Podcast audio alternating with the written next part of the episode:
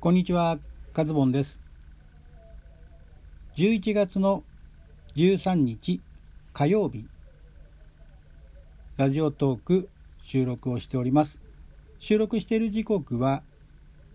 午前11時を回ったところです。改めまして、こんにちは、カズボンです。え皆さんいかがお過ごしでしょうか、えーラジオトークね、更新がちょっと間が空いてしまいましたね。前回のラジオトーク配信がですね、11月の4日の日曜日でしたので、えー9日ぶりになりますね。えーラジオトークね、ちょっとまあいろいろ諸事情でね、更新が途絶えておりますけれども、まあこうしてたまにでもね、ラジオトークマイペースでやっていけたらなと思っておりますので、よろしく、えーラジオトーク界隈の方々もね、よろしくお願いいたしますということで、今回は、えーラジオトーク第、ラジオ39ですね、ラジオ39第40回目の配信となりました。まあ、あの、8月の後半からね、始めて、もう2ヶ月以上経ってて、更新回数が40回というのはね、こう、毎日配信されている方から見たら、まあ、少ない方になるのかなと思いますけどね、えーまだ40回っていう感じなんですけれども、まあ、あのね、週に1回とかいうペースになってくるかもしれませんけれども、まあ、その中で話したいことをね、こう、集約してお伝えできればなというふうに思っております。今日もラジオ39スタートしていきます。はい、えー今回のトークテーマですけれども、えー前回のトークテーマがね、覚えている方もいるかわからないですけども、今年のヒット商品をカズボンが切るという形で、えー今年のね、トレンドについてのお話をしたんですけれども、まあ今回はちょっとね、あの似たような企画になってしまいますけれども、えー、ユーキャンプレゼンツ、えー新語・流行語大賞2018のベスト30っていうんですかね、えーノミネート作を切るという感じでですね、まあちょっと類似品のね、類似品のラジオトークになってしまいますけれども、まあ内容が一応違うのでね、えーそんな感じでね、今日はお話をしてみたいと思います。で、ベスト30ご覧になった方いますかね？あの、まあテレビとか、えーネットでもね、調べると候補作がね、出てきますので、まあ、流行語大賞、新語・流行語大賞そのもののね、なんて言うんだろう、こう、存在価値というか、まあ、流行語ってそもそも何なんだろう、まあ、新語って何なんだろうって考えた時に、うん、まあ、誰もがね、ある程度知っているよと、子供から、えーある程度のね、大人、お年寄りも含めて、みんなが知ってるよねっていうような言葉がね、まあ、まあ、新語っていうのはあれですけども、流行語に関しては、そんなイメージが僕の中ではね、あるんですよね。そう、だから、ある程度特定の年齢層にしか浸透していないような言葉っていうのは、果たして流行語って言えるのかなというふうにもね、感じているんですけれども、まあ、あとは、あの、流行語大賞も、まあ、結局、一つのお祭りみたいなものなんでね、まあ最終的にはこうそのね表彰式みたいなものがあってそこでまあ来てくれる方、ね、ゲストとして表彰したものをねこう受け取ってくれる方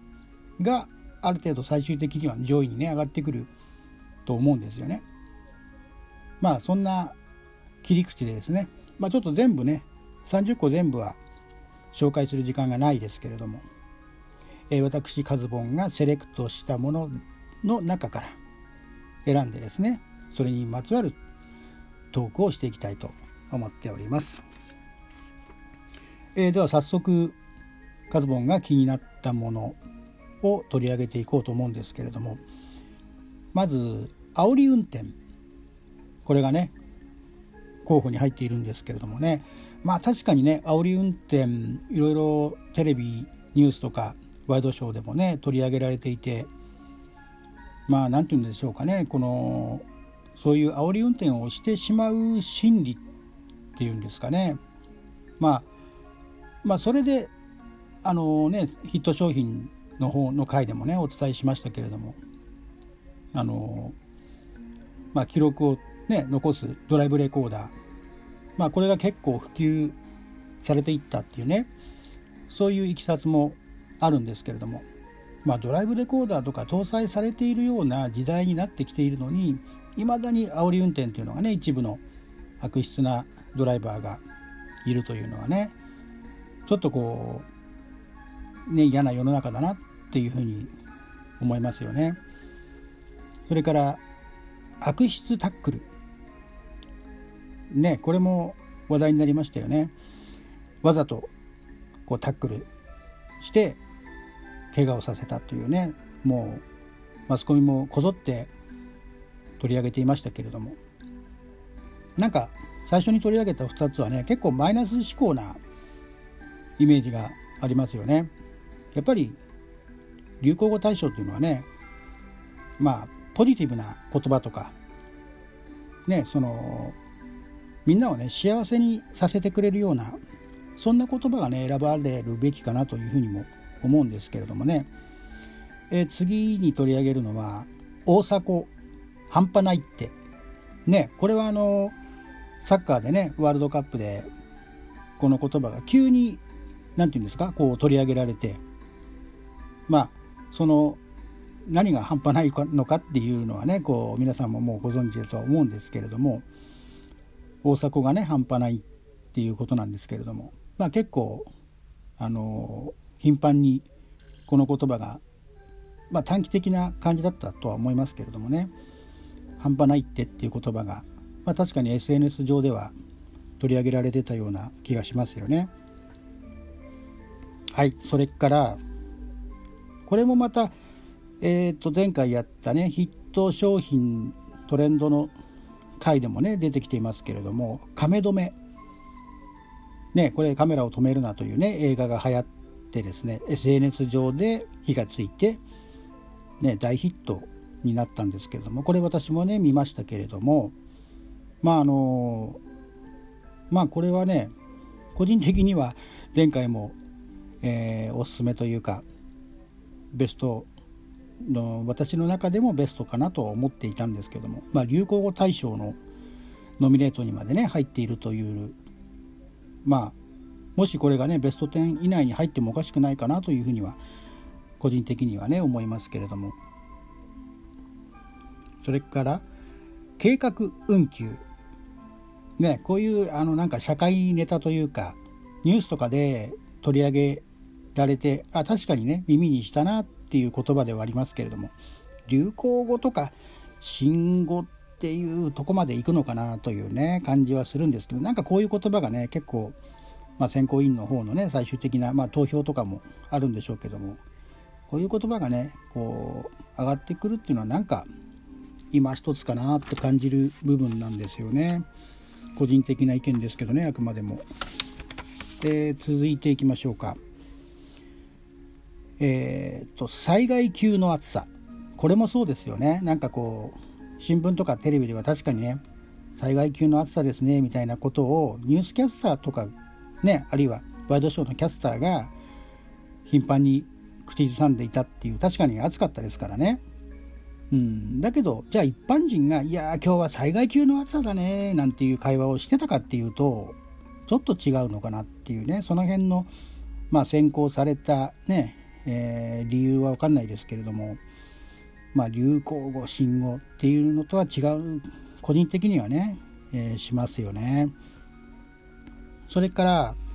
まあこれは確かに流行語かなっていう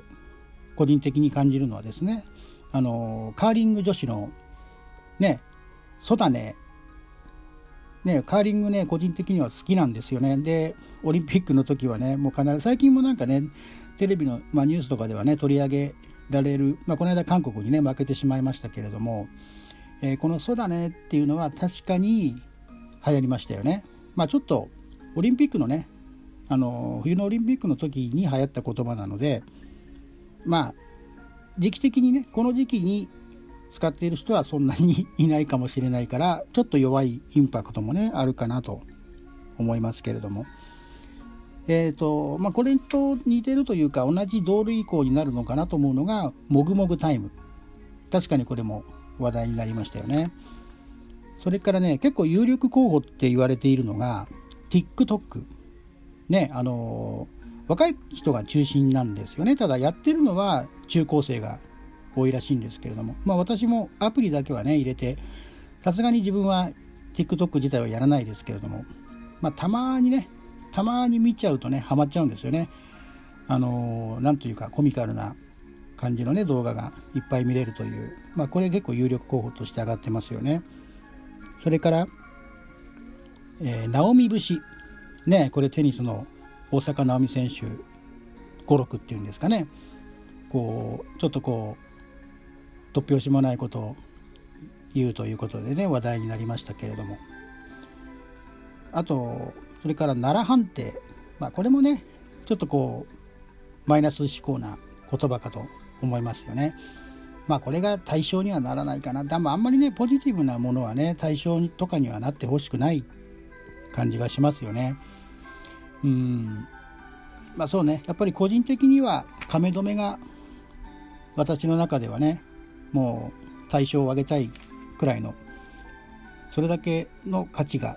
あるような、まあ TikTok になっちゃうのかな。わかんないですけどね。まあ確か12月の頭でしたよね。対象が発表されるのが。えー、今年の流行語大賞はどれに選ばれるのでしょうか？ということで今日のラジオ39はここまでです。お相手はカズボンでした。